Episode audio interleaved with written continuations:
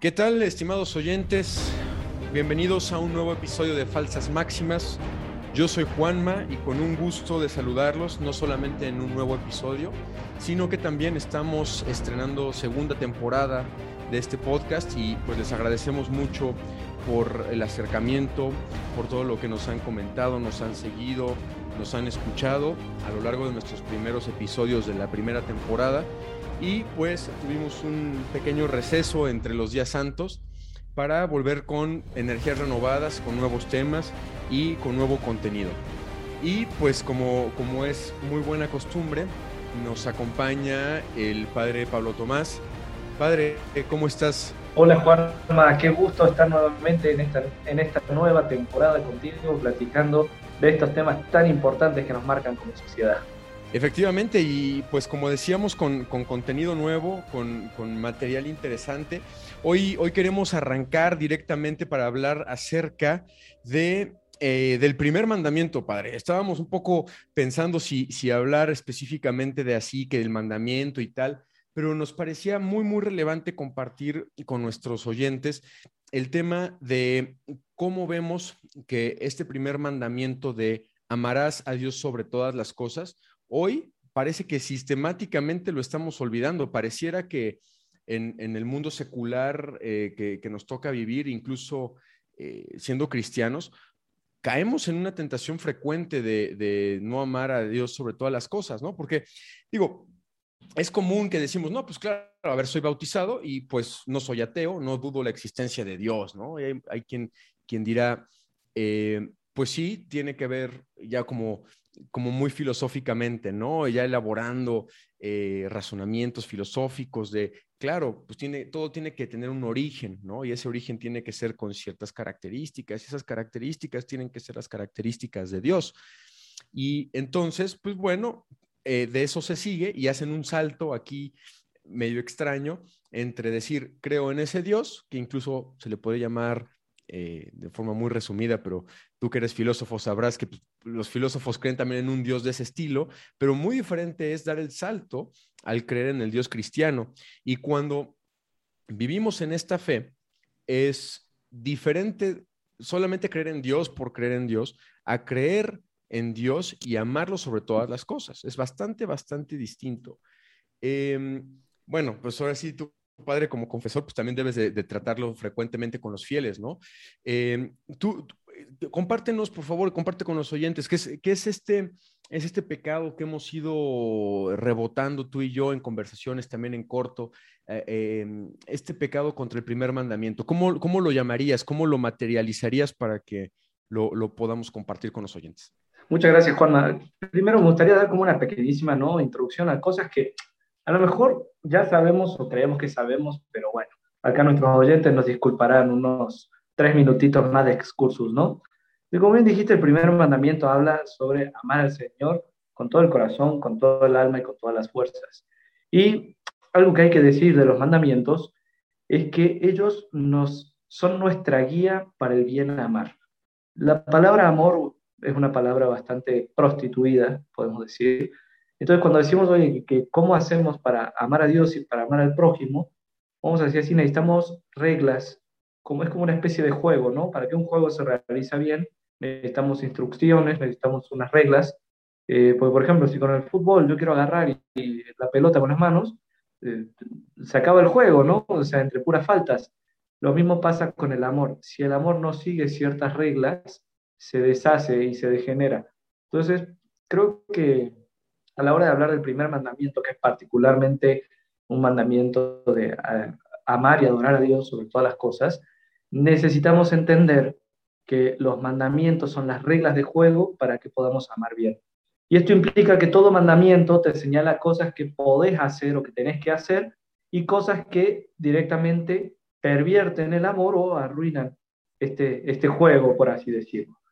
Entonces, el mandamiento el primer mandamiento implica, o sea, como cosas positivas que tenemos que adorar a Dios, que tenemos que rezar, que hay que realizar el sacrificio de la Santa Misa, que hay que saber realizar promesas y votos. El primer mandamiento también va ordenando un poquito la cuestión de la religión, incluso del deber de dar culto público, Y como cosas opuestas al primer mandamiento, tenemos por supuesto eh, cuestiones como la idolatría, la superstición, la adivinación, la magia. Y acá es donde vamos entrando a una de estas faltas que queremos hablar, vos y yo, que es la irreligión, o dicho de otro modo, el ateísmo práctico. Creo que diste en la clave recién cuando dijiste que todos nosotros, los que estamos en, falsas máximas, los que nos escuchan, somos un público que tratamos de amar a Dios y tratamos de hacer bien las cosas, pero lo que hablábamos vos y yo es que, aunque a veces de mente o en teoría queremos hacerlo, en la práctica suceden cosas distintas. En la práctica nos comportamos como si Dios no existiera, como si Dios no fuera lo primero. Y acá podemos entrar en algo que podríamos denominar un agnosticismo o un ateísmo práctico, en donde como que en teoría sabemos que Dios existe y que sabemos que es lo primero, pero en la práctica nos comportamos como si no fuera así. Ya sea justamente porque no lo adoramos, porque no rezamos, porque no cumplimos lo que necesitamos para, para hacernos crecer en esta relación con Dios, o ya sea porque directamente eh, ponemos a otras cosas como más importantes por encima de él. Y me parece que con esto nos estamos acercando al tema que vos querías hablar, ¿no, Juanma?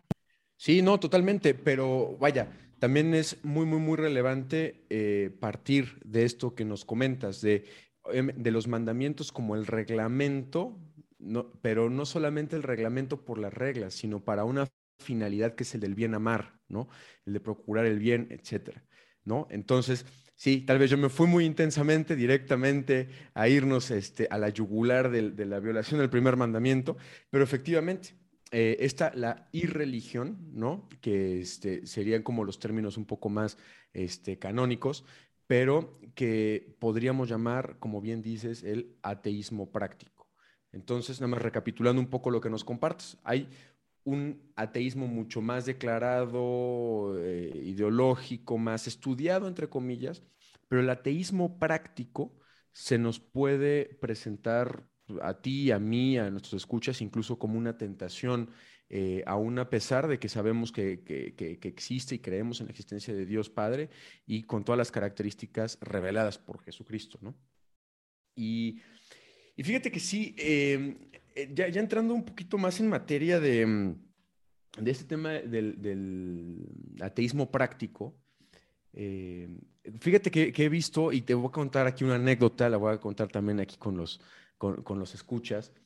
Estaba yo en la universidad, eh, que, ahí fue donde también nos, conocimos, y una, una compañera se acerca conmigo y me dice, oye, tú, tú que estás muy cerca de la religión, de, la iglesia, etcétera, vas a misa y demás. No me acuerdo bien exactas las palabras, ¿no? Pero palabras más, palabras menos. Me dice, oye, fíjate que mi mamá está muy enferma, tiene una situación así, así, así, está muy enferma. Y ya he hecho muchas cosas, pues obviamente estamos viendo a los médicos, estamos haciendo muchas, muchas cosas, y me dice, oye, pero, pero tú recomiéndame, ¿a qué santo debería rezarle? Y me quedé, pues, pues mira, puedes rezarle a muchos santos, ¿no? Digo, yo lo que te recomiendo desde el punto de vista de la vivencia religiosa, pues es procurar pues el estado de gracia de tu madre, de tu estado de gracia, tu estado de oración, independientemente de a qué santo le, le reces, ¿no? Porque ella, en el fondo, conforme le fui preguntando, me pedía una fórmula. Se me pedía una fórmula de tal forma que si, si ponía ciertos factores en una, en una operación matemática, le diera por resultado pues que su mamá se curara, ¿no? Y, aquí vemos pues un ejemplo de, un, de un ateísmo práctico desde el punto de vista de decir, a ver, si a Dios le cumple una receta y es, la receta es ir de rodillas el domingo y después ayunar el viernes y, y entonces Dios me lo va a tener que cumplir.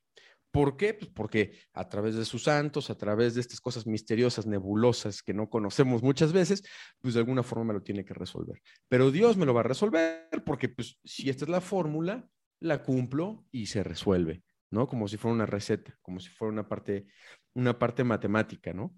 Eh, y, aquí, ¿tú, tú, cómo ves, padre? ¿Tú cómo, tú cómo eh, desmenuzarías esta tentación?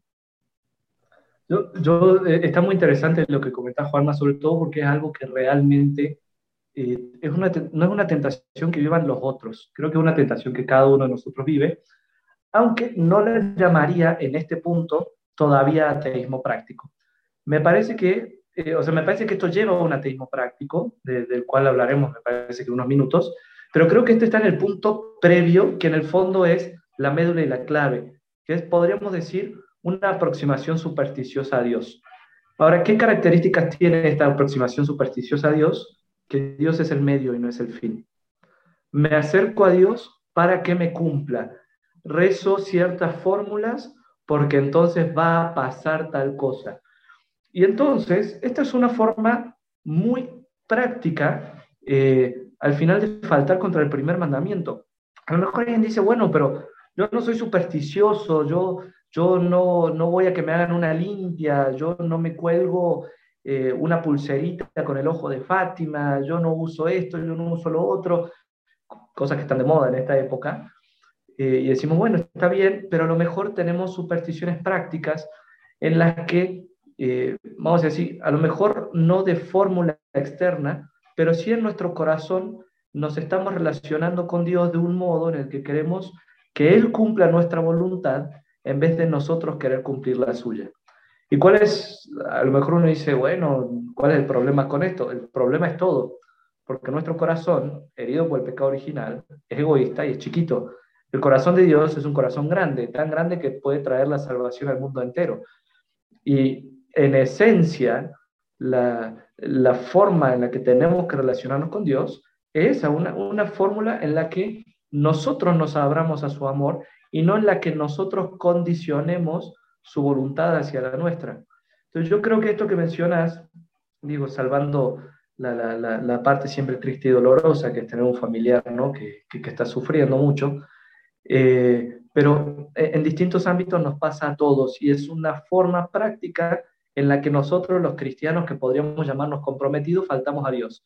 Eh, una forma supersticiosa que consiste, o sea, vamos a decirlo así, supersticiosa práctica, en la que consiste que yo quiero que Dios haga mi voluntad y si no la hace, me alejo de Él.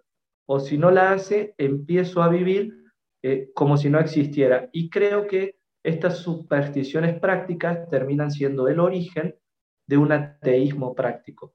¿Dónde le encuentro la línea? La superstición práctica, la persona va, la persona reza, realiza ciertas fórmulas o tiene ciertos actos y después se viene a quejar de que Dios no me cumplió, Dios no me hizo, Dios, o sea, ¿y qué característica tiene eso? Yo soy el centro de todo y Dios tiene que hacerme caso a mí. ¿Qué es lo que pasa? Que tarde o temprano descubrimos que Dios nos invita a salir de nosotros mismos, Dios nos invita a romper nuestro egoísmo, Dios nos, nos, nos invita a abrir nuestros horizontes vitales y si estamos cerrados a esa experiencia, terminamos cayendo ahora sí en el ateísmo práctico. ¿En qué consiste eso? En decir, bueno, yo sé que Dios existe, yo a lo mejor sigo yendo a misa los domingos, eh, porque, porque soy cristiano, porque soy comprometido, es más, incluso a lo mejor tengo apostolados, pero en la práctica voy realizando todo sin Dios. O sea, eh, hago que todo empiece a depender de mis propias fuerzas. El Papa Francisco a eso le ha dado el nombre de pelagianismo, ¿no? Pero eh, justamente yo creo que en ese fenómeno que denuncia el Papa podemos mencionar que ahí está nuestro ateísmo práctico.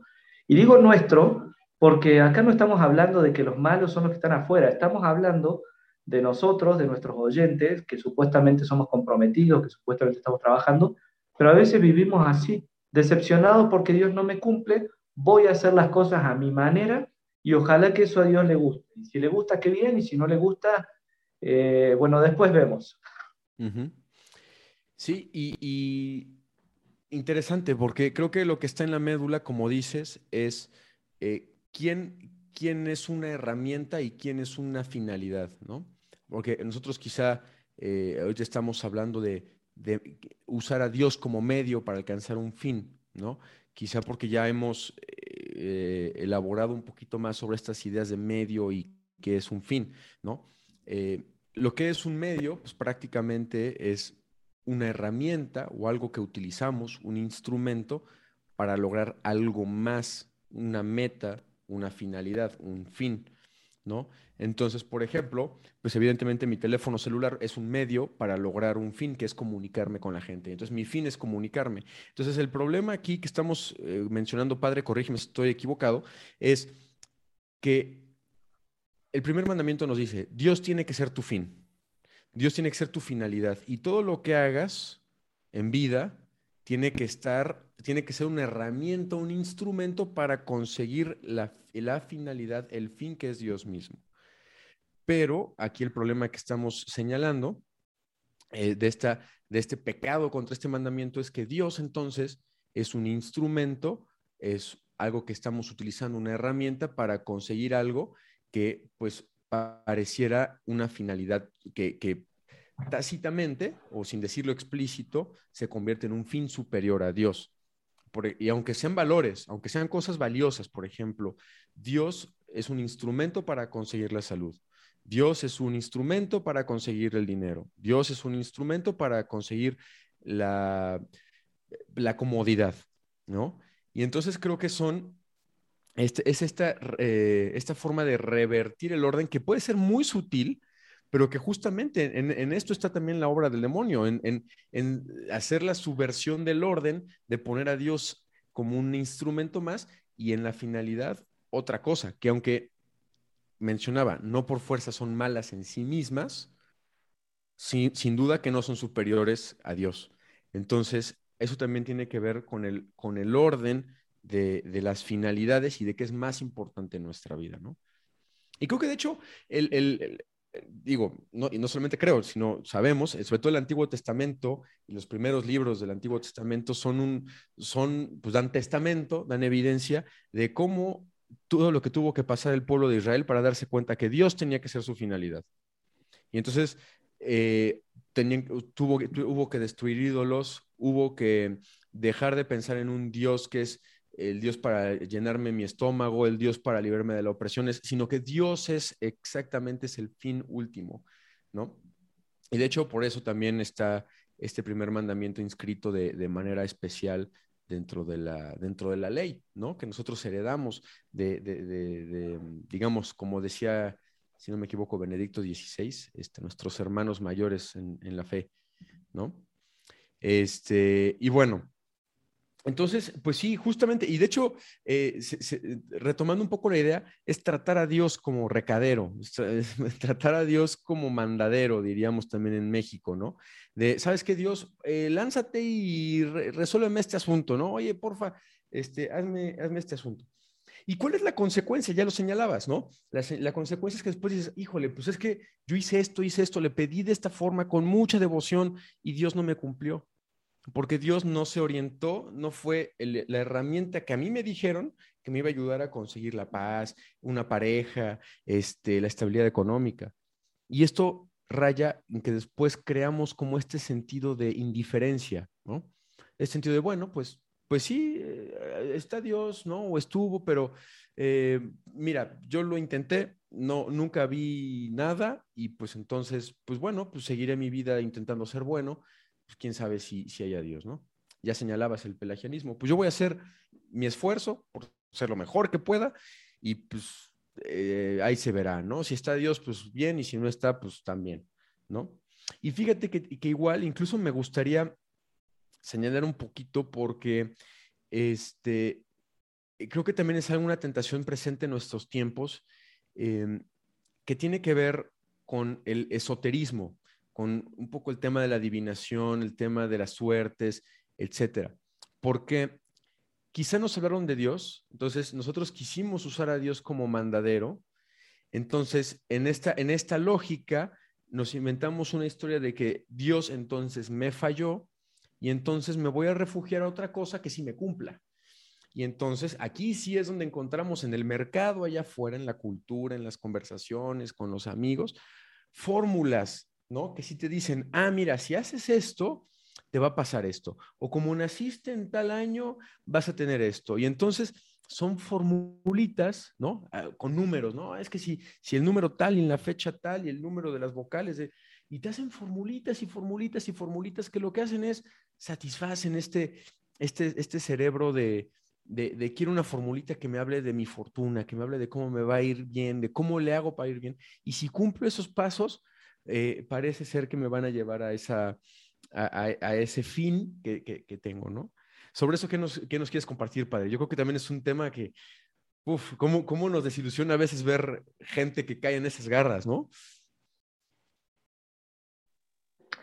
Sí, es una cosa muy fuerte. Eh, yo creo que, a ver, podemos manifestar que este fenómeno se da hacia afuera y hacia adentro. Entonces, hacia afuera encontramos culturalmente todas estas cuestiones de, esoterismo, de todo lo que acabas de mencionar, pero fíjate que a mí me gustaría mm, pasar un poquito la mirada hacia adentro. O sea, porque ¿qué, ¿qué es lo que nos pasa como creyentes? A ver, a todo esto me gustaría hacer como una especie de recapitulación porque me parece que fieles a nuestro estilo, eh, podemos encontrar una falsa máxima y una verdad clara, ¿no? Entonces, sí. hay una falsa máxima que, que nos lleva al pecado, que es que eh, Dios es mi instrumento, Dios es mi medio para alcanzar algo que es mi auténtico fin. Eso me parece que tenemos que revisar esa forma en la que a veces vivimos, porque aparte de ser una falsa máxima, es un modo práctico de faltar contra el primer mandamiento. Y que eso nos lleva ¿no? a este, una superstición práctica eh, nos lleva a un agnosticismo este, o un ateísmo práctico también, y culturalmente, como vos señalas, Juanma, nos está llevando, por supuesto, a todas formas de esoterismo y montón de cosas raras que el, problema es que ya no son raras, o sea, que son comunes. Sí. Entonces, eh, tenemos esa falsa máxima, pero al, mismo tiempo tenemos que afirmar lo contrario, la verdad clara, o sea, Dios eh, es el único que tiene auténtico derecho por sobre todas las cosas de ser amado. Este, Dios es un fin en sí mismo. Hacia, con y por Dios hay que orientar toda nuestra vida. O sea, hay que orientar nuestra vida hacia Dios, hay que orientar nuestra vida con Dios y hay que orientar nuestra vida por Dios. ¿no? Eh, habíamos hablado de esas cosas. Ahora, vos introdujiste una cosa que es muy importante, que es cómo esto se va manifestando en fenómenos sociales. Entonces, lo vimos en fenómenos sociales hacia afuera, pero ¿qué pasa con los fenómenos sociales hacia adentro? Es decir, ¿qué pasa con un católico que, que vive en un ateísmo práctico, faltando el primer mandamiento? Eh, y, qué, ¿Y qué ocurre entonces en la cuestión social? Para este punto, Juanma, si vos me permitís, a mí me gustaría remitirme al Catecismo de la Iglesia Católica en el número 2105, que tiene unas citas tremendamente fuertes, lo plantea de modo positivo, pero después tenemos que denunciar nosotros la falsa máxima, ¿no? Vamos. Y el primer mandamiento tiene como, eh, en la cuestión personal, por supuesto, amar a Dios sobre todas las cosas, pero eso socialmente se manifiesta en el deber de rendir a Dios un culto público y auténtico. Es decir, el culto a Dios no solamente lo tengo que dar yo en privado, sino que es parte de mi deber promover y señalar el culto público.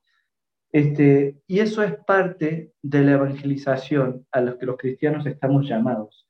A mí me encanta, dice esto, voy a citar, deber social de los cristianos es respetar y suscitar en cada hombre el amor de la verdad y del bien, y les exige dar a conocer el culto de la única verdadera religión que subsiste en la Iglesia católica y apostólica, y así los cristianos estamos llamados a ser la luz del mundo. ¿Por qué comento esto? Porque creo que una forma en la que los católicos faltamos al primer mandamiento es cuando decidimos claudicar de la presencia de Dios en lo social. Y ojo, no estoy acá hablando eh, de las desviaciones que hubo, sobre todo a lo largo del siglo XIX. No, no, no, no, no. Estoy hablando de lo que tenemos que hacer y que la Iglesia hoy enseña a hacer y que la Lumen Gentium y la Gaudium et Spes del Concilio Vaticano II tanto hablaron, ¿no? Eh, pero a ver, en concreto. Pero, que te interrumpa un tu padre. Entonces, eh, nos estás llevando un poco al, concepto de culto público, o sea, porque a veces así de primera mano, a mí culto público me suena, por ejemplo, a tener la posibilidad de celebrar una misa o poder rezar el rosario en la calle, ya sabes, ese tipo de, elementos, pero eh, por lo que entiendo tiene más fondo. Claro, por supuesto que el culto público abarca lo que, lo que está diciendo, pero además el culto público es decir, no solamente yo tengo una relación personal con Dios, la relación con Dios es también una relación comunitaria. y los demás también tienen derecho a acceder a este amor de Dios sobre todas las cosas. En eso podríamos englobar una capacidad general del culto público. Entonces, a ver, pensemos, ¿qué es lo que pasa en un cristiano que cumple bien el primer mandamiento y que no ha caído ni este, en estas supersticiones ni en este agnosticismo práctico del que hablábamos, ¿no? Eh, o ateísmo práctico. A ver, ama a Dios, lo conoce, lo busca, pero además lo hace el primero en todo lo que hace. El primero en su jornada, el primero en su familia, el primero en su trabajo, el primero en el, en el ordenamiento de sus criterios, de la vida moral personal, de la vida moral social. Pensemos, por ejemplo, en un empresario. O sea, no, no es igual un empresario que de verdad tenga un auténtico amor a Dios y que por ese auténtico amor a Dios lo impulse a hacer obras de bien. Por ejemplo, pensemos en el venerable este, Enrique Shaw, argentino, eh, o un empresario que no tenga temor de Dios y que justamente ah, termine explotando a niños en la frontera en una maquila. ¿Me explico? Entonces, eso que no es lo mismo, los cristianos, me parece, o sea, no voy a poner las faltas que están hacia afuera, acá estamos señalando las faltas que tenemos nosotros. Eh, lo que nos termina pasando con el ateísmo práctico es que no compartimos a Dios en los ámbitos públicos de nuestra vida. Entonces terminamos generando decisiones prácticas, en el que por una parte soy un, no sé, buen católico porque voy a misa un domingo, pero, eh, pero en, la empresa negreo a mis, eh, negreo a mis empleados, eh, no les pago lo que les debo de pagar, les pongo horas extras injustificadas, eh, y así podemos ir, etcétera, ¿no? pensamos en el político, ¿no? Yo soy muy buen católico porque me persigno frente a la Virgencita de Guadalupe, pero después voy y voto a favor de una ley del aborto, o, o después voy y acepto coimas, este, eh, acepto sobornos. Entonces, pero fundamentalmente, aparte de, que, de la falta de coherencia de vida, está este otro tema. Nos avergonzamos de Dios en público. Nos da vergüenza decir, soy católico y mi catolicismo merece un lugar en la sociedad, mi catolicismo merece, o sea, más bien las personas merecen conocer eh, mi catolicismo, merecen poderle dar culto público a Dios. Y entonces creo que ese es un gran problema eh, eh, que tenemos hacia adentro. Si yo como católico vivo en un ateísmo práctico y Dios no es lo más importante, entonces, ¿por qué se lo voy a compartir a los demás? ¿Cómo voy a llevar la buena nueva del Evangelio a las realidades sociales? Y entonces, en el fondo, el católico que no le da buen culto a Dios, el católico que vive en supersticiones o el católico que vive en un ateísmo práctico, eh, vamos a decirlo así, con el lenguaje de falsas máximas, nunca jamás en su triste vida va a vivir la doctrina social de la iglesia. Porque vivir la doctrina social de la iglesia supone que Dios es fin y no es medio, y vivir la doctrina social de la iglesia supone que todas las realidades temporales tienen que estar orientadas en Dios. Y entonces, si, si Dios es un medio y no es un fin, ¿por qué yo voy a orientar las realidades temporales hacia otro medio? Más bien las realidades temporales se terminan convirtiendo en mi fin y Dios, muy bien, corrido al lado en, en, en la sacristía, en el templo, muy cómodo ahí adentro. No sé si me explico.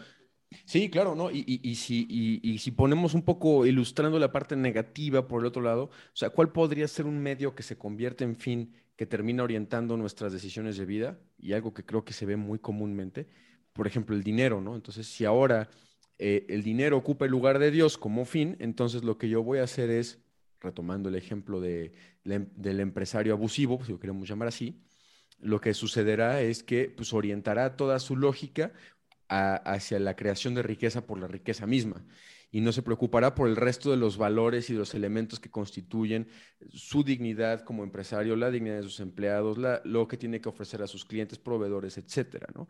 Y entonces, no solamente estamos hablando aquí de esta dimensión de fin, sino de también que, de, Dios, que Dios, al ser fin, tiene que ordenar a las demás cosas.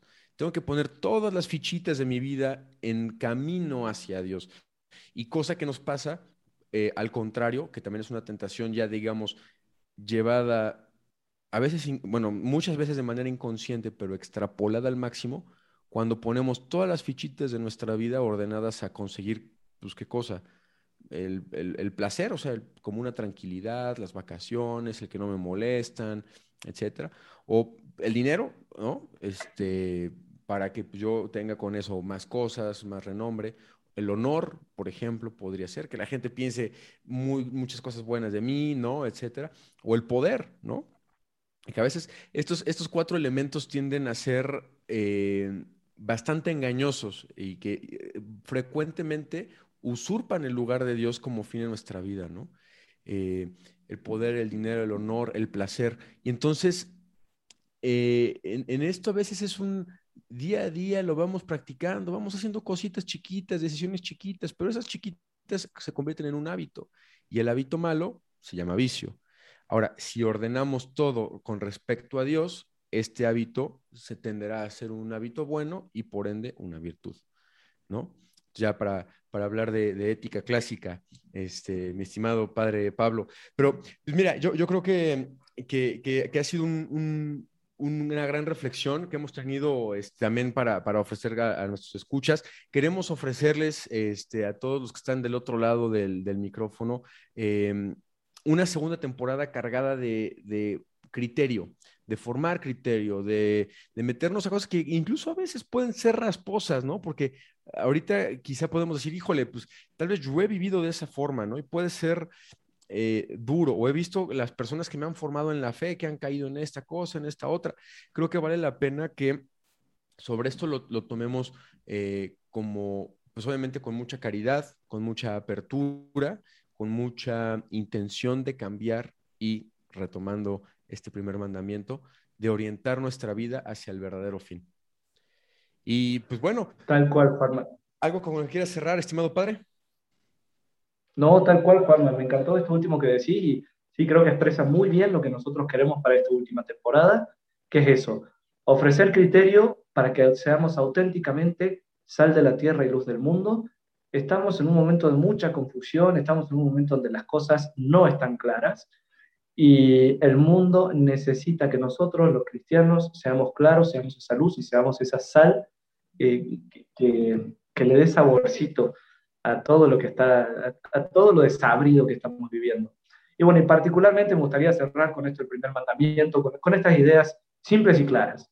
Ningún mandamiento es solamente para aplicación personal, y todo, aunque esencialmente también sea personal. Entonces, pero todos los mandamientos entonces tienen esa dimensión que te compromete como persona, pero también todo mandamiento tiene una dimensión social. Entonces, en la dimensión personal, el primer mandamiento eh, nos señala que hay una falsa máxima, que es poner a Dios como medio y no como fin, de un modo práctico, eso lo hacen muchos cristianos, y de modo propositivo, una verdad clara, el primer mandamiento es que Dios siempre es fin que hay que buscar por encima de todas las cosas y en Él se recapitula todo y todo tiene que estar orientado a Él. Eso nos lleva a las dimensiones sociales del primer mandamiento. Entonces, como falsa máxima, para decirlo así claro, eh, una falsa máxima es que Dios no tiene injerencia en lo social. Si algún católico sostiene que Dios no tiene injerencia en lo social, está faltando al primer mandamiento. Es así, hay que denunciar las falsas máximas. Juanma, estamos ofreciendo criterio, este, con mucho amor lo digo, este, pero justo porque es amor tiene que ser claro. Y ahora, las verdades claras a nivel social que señala el primer mandamiento son esas. Nosotros, eh, como católicos, parte de nuestro deber social es promover el amor a la verdad y al bien. Y eso implica entonces dar a conocer el culto público de la religión y afirmar que Dios y su evangelio sí tienen injerencia en lo social. Yo creo que con esto cierro. Sé que es una bomba, pero bueno, así seguiremos hablando en esta nueva temporada.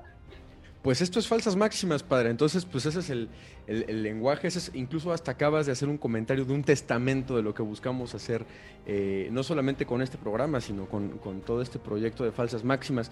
Y pues agradecerles, estimados oyentes, por, por, seguirnos. Les invitamos a que sigan compartiendo, si les gusta este contenido, que lo vayan compartiendo con más personas, que les vaya gustando, que les sirva para su discernimiento, para crecer en su, en su formación de criterio. Y no solamente el podcast, también nos pueden seguir en, Twitter, en Instagram y en Facebook, todos, y bueno, nuestra página web también, todos como falsas máximas. Nos pueden encontrar como Falsas Máximas en todos lados, es lo bueno, tiene un buen nombre. Y pues bueno, seguimos en comunicación, seguimos eh, en este camino y nos vemos hasta la próxima.